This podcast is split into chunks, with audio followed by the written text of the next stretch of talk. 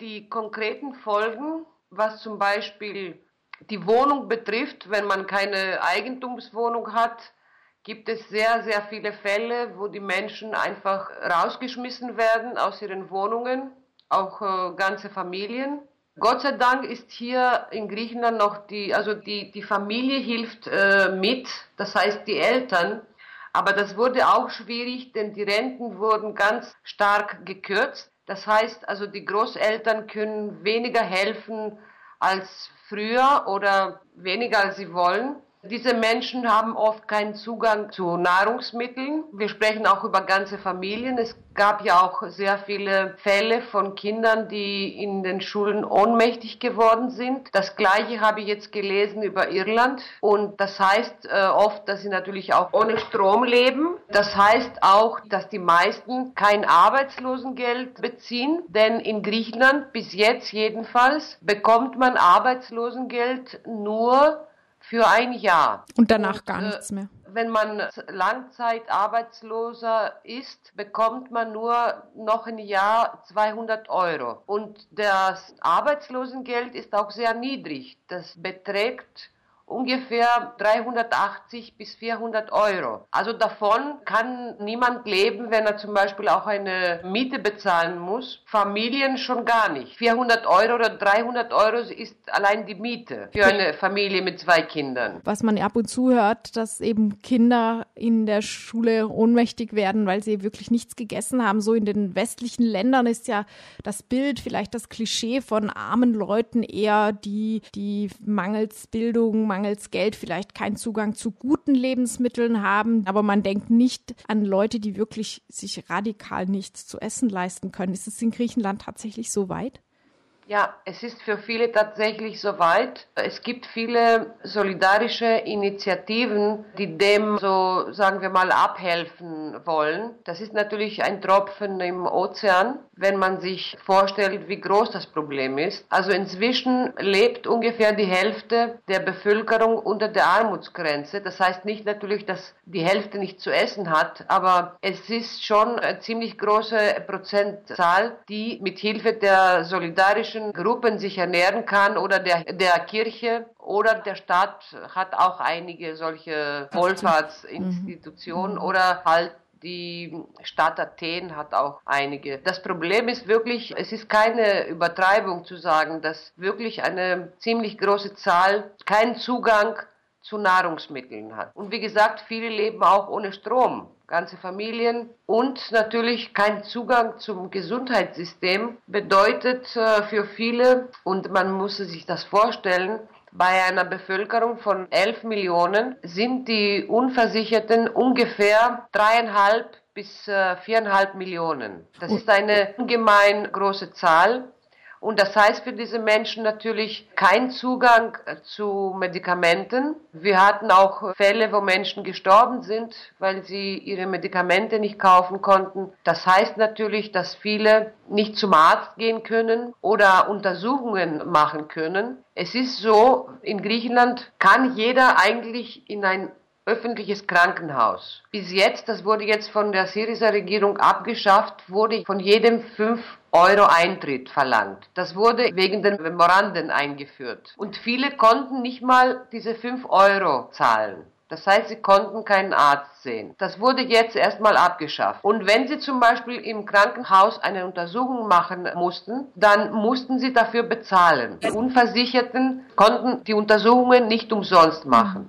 Ist das dann jetzt anders mit dieser Abschaffung dieses Eintrittspreises? Kann man sich jetzt einfach behandeln lassen? Ja, und es ist jetzt gerade, ich habe es vorhin gelesen, äh, wir haben darauf gewartet, der Gesetzesentwurf ist fast fertig. Das wird, glaube ich, bald verabschiedet und das ist eine sehr gute Entwicklung. Und ich habe da gelesen, dass alle Unversicherten Zugang zum öffentlichen Gesundheitssystem haben werden für Untersuchungen, für alles. Wenn sie sich auch im Krankenhaus behandeln, das gilt natürlich jetzt auch. Also man schickt niemanden weg, wenn er zum Beispiel todkrank ist oder äh, schwer verletzt natürlich. Aber wenn er nicht versichert ist, dann kommt dann die Rechnung mit der Steuer. Man stellt sich vor, man ist arbeitslos, man ist langzeitarbeitslos, man geht ins Krankenhaus, man wird da behandelt und dann bekommt man die Rechnung von der Steuerbehörde. Ich wollte noch sagen, die Arbeitslosen hier, die wenigsten bekommen Arbeitslosengeld, weil die meisten sind Langzeitarbeitslose. Ich gehöre eigentlich auch in diese Kategorie. Ich weiß auch selber, also an mir, was das alles bedeutet. Ja, vielleicht kannst du das noch äh, kurz erzählen. Du bist freie Übersetzerin für Deutsch und Griechisch. Vom Deutschen ins Griechische. Wie wird man denn als freie Übersetzerin im Griechenland von heute arbeitslos? Ich hatte eigentlich immer Aufträge von 1997, wo ich angefangen habe, bis 2011. Das heißt, mit der Krise gibt es sehr viel weniger Produktion. Es werden weniger Bücher veröffentlicht und weniger fremdsprachige Literatur, weil das mehr kostet. Mhm. Daher gibt es sehr viele Übersetzer oder Lektoren, die seit drei, vier Jahren äh, wirklich selten einen Auftrag bekommen oder nie. Ich hatte nur in diesen letzten dreieinhalb Jahren nur einen Auftrag. Die Honorare sind natürlich von 30 bis 50 Prozent äh, gesunken. Du schreibst Und, in einem Text, ja, in dem du dich mit diesem Thema befasst, auch, dass eben aus dieser finanziellen Not heraus gerade gerade kleine, anspruchsvolle Verlage eher dicht machen müssen oder es sehr schwer haben und die Verlage, die noch überleben, sich eher auf seichte Unterhaltungsliteratur beschränken. Siehst du da auch irgendwie eine kulturelle Verarmung auf Griechenland zu rollen oder ist es noch nicht so weit oder wird das irgendwie ausgeglichen? Es wird ausgeglichen durch Initiativen, durch sehr viele Initiativen, die Künstler oder Schriftsteller machen, aber das kommt nicht an die breite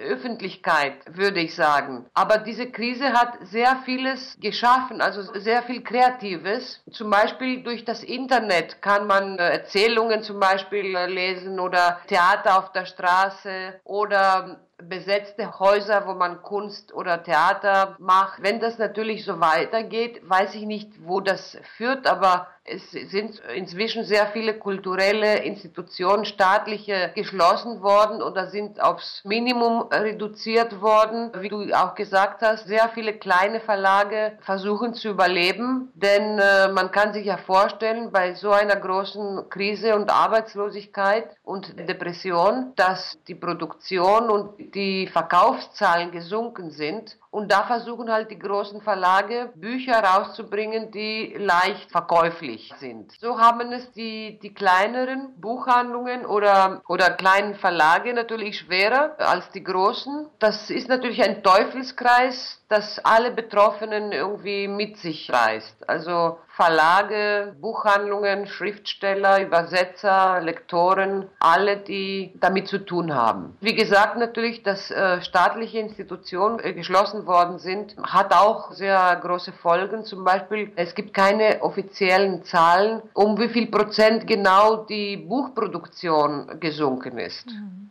Das gibt es praktisch nicht mehr. Das ist fast unglaublich. Du bist ja jetzt aber trotzdem nicht in Resignation versunken, sondern ganz im Gegenteil. Du bist aktiv tätig bei verschiedenen dieser selbstverwalteten Initiativen, die du auch schon genannt hast. Zum Beispiel in einer solidarischen, selbstverwalteten Ambulanz in Athen. Kannst du ein bisschen beschreiben, was ihr dort macht? Die Klinik wurde vor ungefähr zweieinhalb Jahren oder sind es schon drei, ich weiß nicht mehr, ähm, eröffnet. Das war eine Initiative, also diese bestimmte Klinik, das war eine Initiative von einer Gruppe von Menschen, die gesagt haben, also das Problem ist sehr groß, wir müssen irgendetwas machen. So sind auch die meisten solidarischen Kliniken eröffnet worden. Inzwischen gibt es ungefähr 50 oder 60 in ganz Griechenland. Und da haben wir zuerst mal eine Wohnung gesucht, einen Raum, ein Haus oder eine Wohnung. Alle, die dort mitmachen, machen das natürlich umsonst. Niemand wird dort bezahlt. Wir haben dann nach Ärzten gesucht, die helfen wollten. Inzwischen hat die Klinik um die 15 Fachrichtungen. Sie funktioniert wie eine richtige Praxis mehr, sagen wir mal, mhm. Praxis, also mit Sekretariat, Ärzten, Zahnärzten auch. All diese Sachen, die wurden uns geschenkt. Zum Beispiel die Zahnarztstühle von Zahnärzten, die inzwischen pensioniert sind. Wir bekommen Geldspenden, auch aus dem Ausland, auch aus Deutschland. Und mit den Geldspenden bezahlen wir die Miete oder Material, das wir brauchen. Aber wir haben auch zum Beispiel Ultraschallgerät gespendet bekommen. Das kam aus Deutschland und verschiedene andere Geräte. Wir haben auch eine Apotheke, wie die meisten solidarischen Kliniken. Und äh, die funktioniert natürlich auch wie eine richtige Apotheke. Das heißt, da sind Apotheker und Apothekerinnen, die da mitmachen. Und die Patienten bekommen ihre Medikamente nur mit Rezept, wenn sie von draußen kommen oder wenn einer unserer Ärzte ein Rezept äh, verschreibt.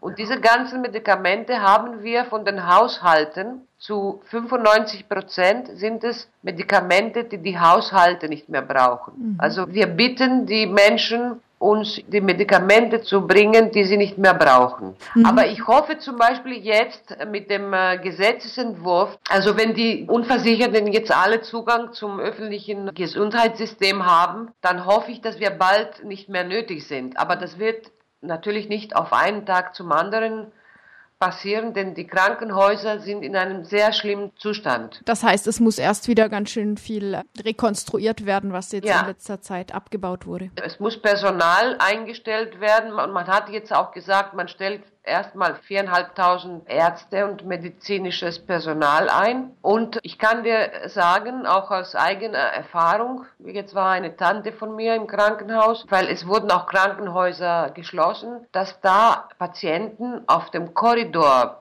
behandelt werden. Also, oder es gibt keine Watte oder einfache Sachen, die man im Krankenhaus braucht. Ein Freund von mir, der ist Direktor in, in einem Universitätskrankenhaus auf Kreta in Heraklion auf der neurochirurgischen Klinik und er hat mir gestern gesagt, die Klinik muss bald geschlossen werden, wenn nicht bald diese Ärzte eingestellt werden. Denn die Intensivstation hat im Moment nur 17 Betten und man stellt sich vor, das ist ja die einzige neurochirurgische Klinik auf Kreta und in ganz Griechenland gibt es, was weiß ich, sieben oder so. Er hat mir gesagt, die Klinik muss geschlossen werden, wenn jetzt nicht Leute eingestellt werden, bald. Denn wenn jetzt Leute zu ihm kommen, dann muss er ihnen sagen, dass sie, ich meine Menschen, jetzt Patienten, die ein sehr großes Problem haben, die sehr bald operiert werden müssen und er muss ihnen sagen, das wird in zwei Jahren passieren. Das heißt, es wäre eigentlich alles sehr dringend. Glaubst alles. du, dass dieser Gesetzentwurf auch tatsächlich durchkommt und rasch durchkommt? Und wenn ja, dass dann auch wirklich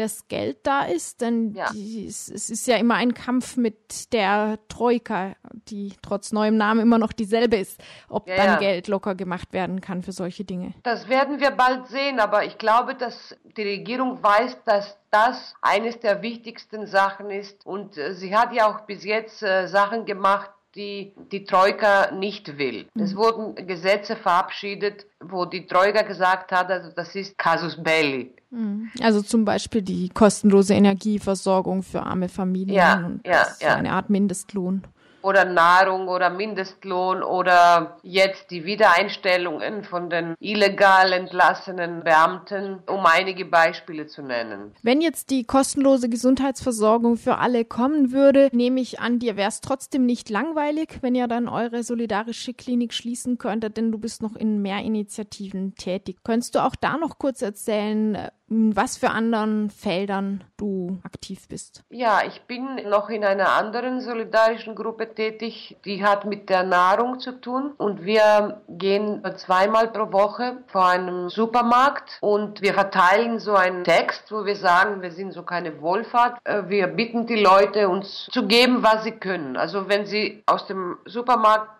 kommen, dass sie von ihren Einkäufen uns etwas geben. Also jede Woche, da steht in diesem Text, was wir brauchen, zum Beispiel diese Woche mehr Milch oder mehr Linsen oder was weiß ich. Und äh, zurzeit ernähren sich da ungefähr 30 Familien. An dir verteilt Und, ihr dann die Nahrungsmittel oder macht ihr da, das? wird jeden Montag, also alle machen müssen da, also machen damit. Das ist deshalb äh, sagen wir, das ist wichtig, das ist keine Wohlfahrt. Wir machen das alles äh, zusammen, alle für alle. Mhm. Und wir haben eine Vollversammlung jeden Montag, wo wir eventuelle Probleme besprechen oder verschiedene Sachen. und wenn die Versammlung zu Ende ist, werden die Tüten verteilt. Mhm. Das heißt, äh, versorgt wird, wer sich selbst versorgt, wer bei euch mitmacht. Es gibt nicht so eine Auswahl, wer sind die Allerärmsten, die wir geben ihnen, sondern ihr organisiert euch selbst und besorgt euch sozusagen eure Nahrungsmittel auf diese Weise. Ja, so? zum ja. Beispiel, okay, ich helfe damit, ich nehme meistens nichts, denn ich habe die Hilfe von meiner Mutter. Es gibt Leute, die überhaupt nichts haben, überhaupt keine Hilfe. Aber die sind Teil eurer Gruppe und beteiligt. Ja, ja, natürlich. Da möchte ich jetzt kurz was sagen. Ich sehe diese ganze Geschichte, auch die solidarischen Kliniken, für mich ist es eigentlich ein Teil der politischen Arbeit für mich. Und zum Beispiel, was die solidarische Klinik betrifft, ich sehe das so, nicht nur ich, damit die, sich die Leute gegen diese ganze Geschichte wehren können und nicht sich einfach deprimiert zurückziehen, müssen sie ja irgendwie Kraft haben. Man stelle sich vor, sie haben keinen Strom, sie, sie können keinen Arzt sehen, sie haben nichts zu essen. Das führt zur Depression und wir sehen das auch so, damit man sich gegen äh, diese Geschichte wehren kann. Ich hoffe, dass es nicht mehr natürlich so ist mit der neuen Regierung, aber so hat es ja die letzten fünf Jahre angefangen, dass man sich irgendwie auch organisiert, auch sei es in einer solidarischen Gruppe oder dass man eben dadurch die Kraft hat, auf seinen Beinen erstmal zu stehen und sich dann wehren zu können. Äh, die dritte Gruppe, wo ich mitmache, das ist eine andere Geschichte. Das hat 2011 begonnen, wo diese Haussteuer, Wohnungssteuer eingeführt wurde, auch durch die Memoranden. Durch die Stromrechnung hat man diese Steuer bekommen. Und es ist ja so, hier hat man natürlich eine Steuer bezahlt, wenn man ein Haus gekauft hat oder eine Wohnung und danach einen sehr kleinen Betrag jedes Jahr. Und plötzlich musste man, ich kann dir jetzt ein Beispiel an mir geben, also ich musste bis jetzt so 30 Euro im Jahr, weil ich hatte ja die Steuer bezahlt, dass ich die Wohnung gekauft hatte vor vielen Jahren. Und plötzlich, diese Steuer von 30 Euro wurden bei mir 570 Euro. Viele haben das durch ihre Eltern, eine Wohnung oder, äh, oder ein Haus. Ende der 70er Jahre, als Athen erweitert wurde, gab es nicht so viele Hochbauten und so. Eine Weise, wo man gebaut hat, ist, dass der Bauherr gesagt hat, du gibst mir das Grundstück oder das Einfamilienhaus und ich baue ein Hochhaus, ein fünfstöckiges Haus und du bekommst zwei Wohnungen. Also dadurch haben ja auch sehr viele Leute eben äh, eine Eigentumswohnung und hier ist es also kein Privileg, also es ist es war ganz normal. Plötzlich wurde diese Steuer, das war wirklich ein Wahnsinn, und bei mir zum Beispiel 570 Euro, das ist ein Monatslohn inzwischen. Diese Steuer kam durch die Stromrechnung. Und wenn man die nicht bezahlen konnte, wurde einem der Strom abgestellt. Und da begann nicht nur unsere Gruppe, sondern viele in Griechenland. Wir haben natürlich demonstriert gegen diese Steuer und wir haben den Strom bei diesen Haushalten wieder eingestellt.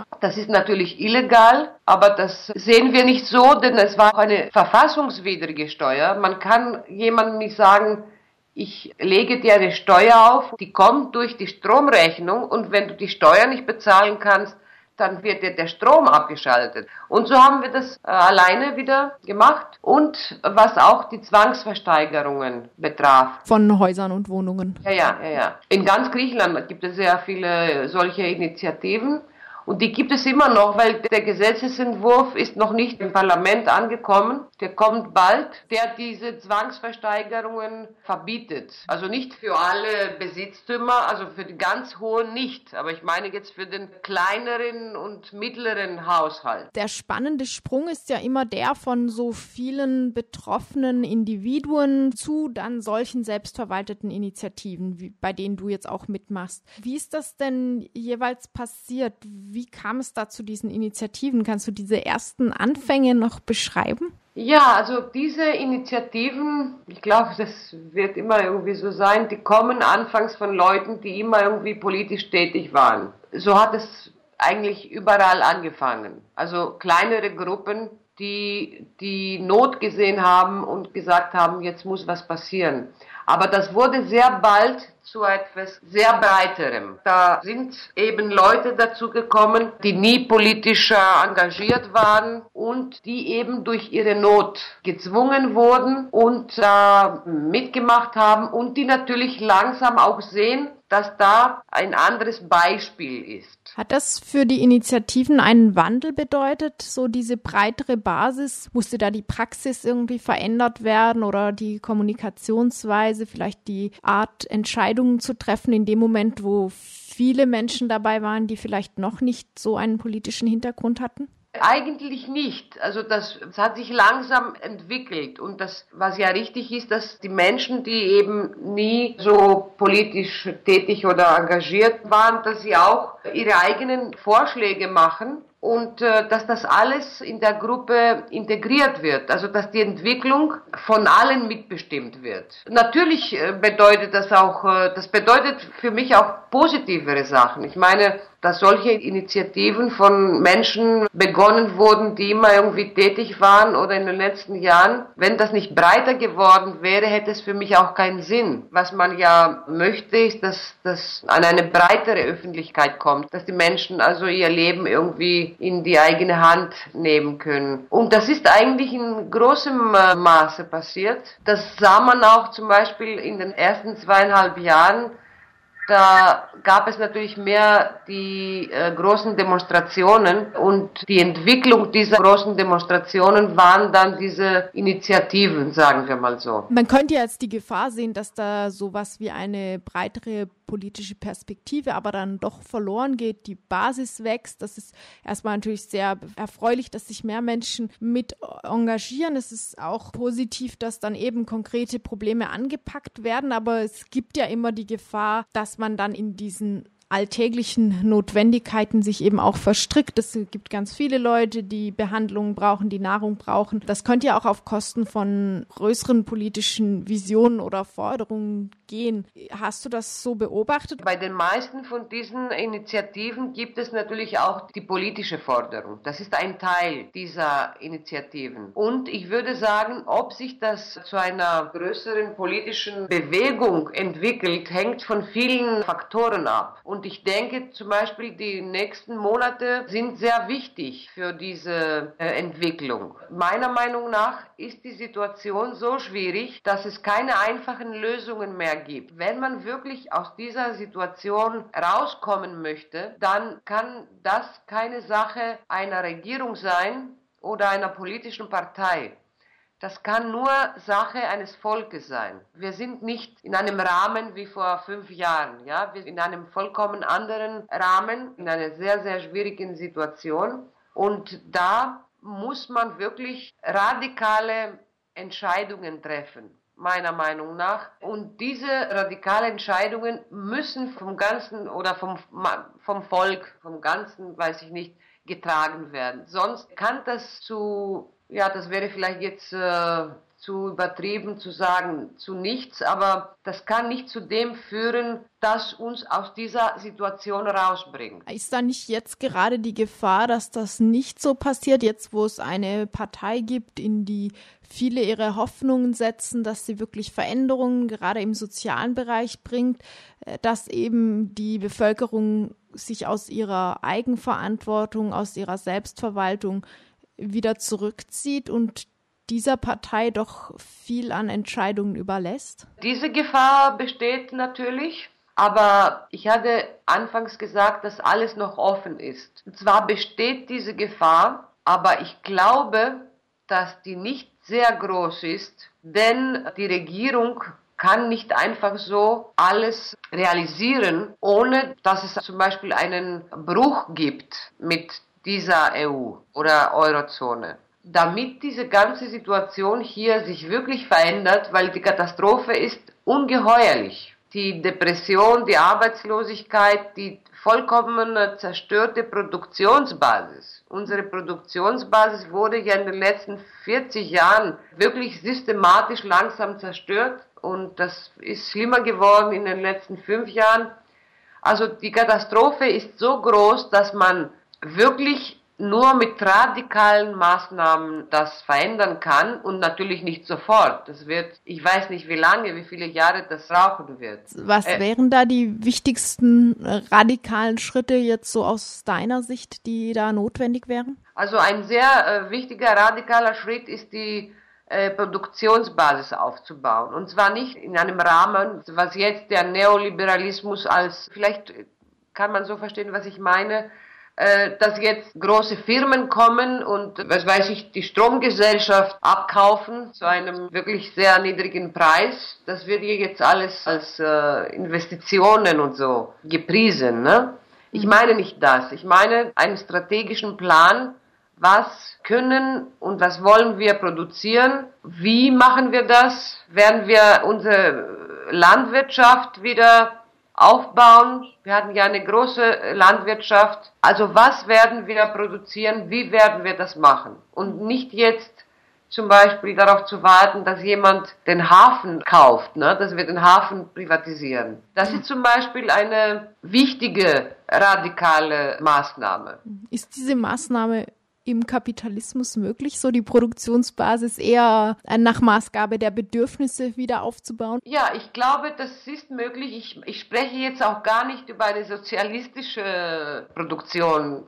Ich spreche über eine Produktion, die natürlich auch äh, private Investitionen hat, aber man muss auch sehen, was man unter privaten äh, Investitionen meint. Wenn jemand hier eine Fabrik äh, aufbauen möchte, warum nicht? Aber es ist keine Investition, den Hafen oder die Flughäfen zu kaufen, einfach zu kaufen und vielleicht so ein bisschen da für wenig Geld noch was da zu bauen irgendwie und dann vielleicht noch Arbeitsplätze abzubauen. Also das meine ich. Ich spreche jetzt nicht über eine sozialistische Wirtschaft, sondern über eine Wirtschaft, die, sagen wir mal, ähm, so ein Zwischenstadium. Aber wie ich gesagt habe, wenn ich von privaten Investitionen spreche, dann ist es für mich konkret. Dann müssen es Investitionen sein, wo der Investor dann wirklich etwas aufbaut. Er baut hier eine Fabrik und äh, schafft Arbeitsplätze und, und. Also nicht das, was man heute unter Investition versteht. Also die Infrastruktur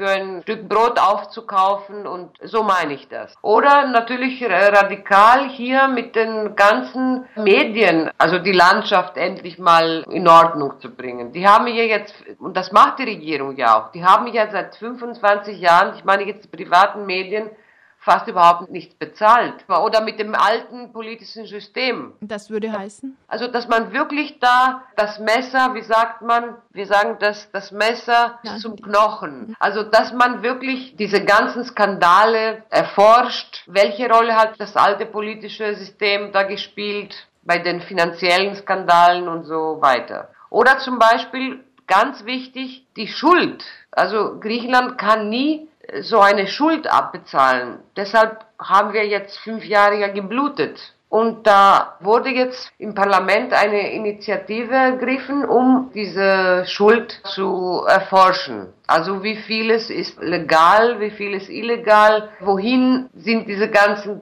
Kredite gegangen, wie ist das alles äh, vor sich gegangen, das hat schon begonnen im Parlament. Das war eine Initiative von der Parlamentspräsidentin. Und denkst du, dass das tatsächlich Auswirkungen hat? Also bisher ist, ist natürlich eine große Aufregung entstanden in der EU. Man liest eigentlich täglich Nachrichten, die mit den Vorstößen von Syriza oder auch mit ihren Nöten zu tun haben in der EU-Politik, im Problem der Schulden. Aber das macht vielleicht zunächst mal innenpolitisch eine gute Stimmung in Griechenland. Aber werden Sie damit tatsächlich durchkommen?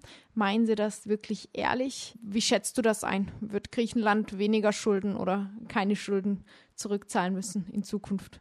Bisher scheint ja alles früher oder später genauso zu laufen. Griechenland liefert dann doch irgendwie fristgerecht das Geld ab, das es abliefern soll, nur mit etwas mehr Auseinandersetzungen als zuvor. Ja, aber das kann nicht lange so weitergehen, bis die Regierung sieht, was dann bei den Verhandlungen im Juni passiert. Aber das Geld kann niemals abbezahlt werden. Ich glaube, die Regierung wird sich auch in einer Situation finden, bald, ich glaube, die ist schon fast da, wo sie sieht, dass kann so nicht weitergehen.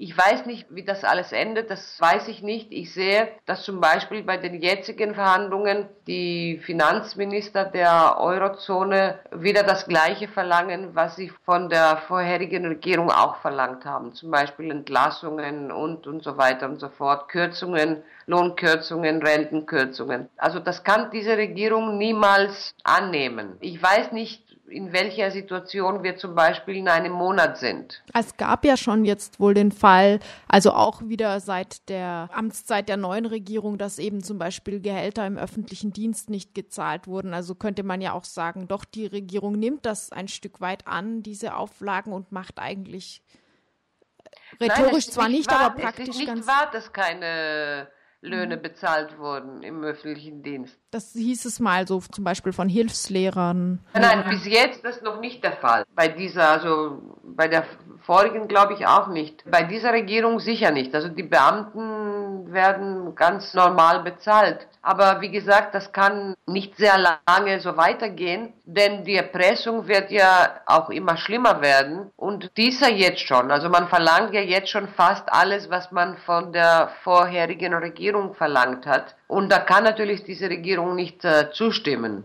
Das heißt, es könnte sein, dass es bald zu einer, ich weiß nicht, wie ich das sagen soll, zu einer Scheidung. Es ist äh, im Moment alles offen. Du bist selbst Mitglied von Syriza. Hast du gerade dabei ein gutes Gefühl oder also bist du gerade ein stolzes Mitglied oder eher ein sehr zweifelndes? Ja, ein sehr zweifelndes würde ich nicht sagen. Wir sind alle in einer Situation, wo wir einfach abwarten. Die Regierung wurde ja wirklich am 20. Februar, die Erpressung war sehr groß. Entweder die Banken schließen am Montag oder wir machen jetzt so einen Zwischenvertrag. Der war natürlich nicht das Beste, also dieser Vertrag vom 20. Februar. Ich kann natürlich verstehen, dass man der Regierung die Pistole an den Kopf gesteckt, ja, und wir warten ab. Also die Regierung hat ja gesagt, es gibt Sachen, mit denen wir niemals einverstanden sein werden. Und deshalb geht das alles ja immer weiter zeitlich nach vorne. Ne? Jetzt zum Beispiel spricht man davon, dass es am 24. April keine Vereinbarung kommen wird, dass das auf den Mai rausgeschoben wird. Und ich sehe hier, dass sehr viele gute Sachen äh, vorangehen. Ich habe einige genannt. Jetzt zum Beispiel heute oder morgen wird auch das Gesetz über die Gefängnisse verabschiedet. Das ist ein sehr progressiver Gesetzentwurf. Und natürlich die Migranten und wie diese Geschichte über die Menschen, die keinen Strom haben und jetzt über den Zugang aller Unversicherten zum öffentlichen Gesundheitssystem oder dass die Erde wieder öffnet. Also sehr vieles. Aber natürlich hängt das alles von der endgültigen Vereinbarung ab und da darf halt die Regierung wirklich bestimmte Punkte nicht überschreiten.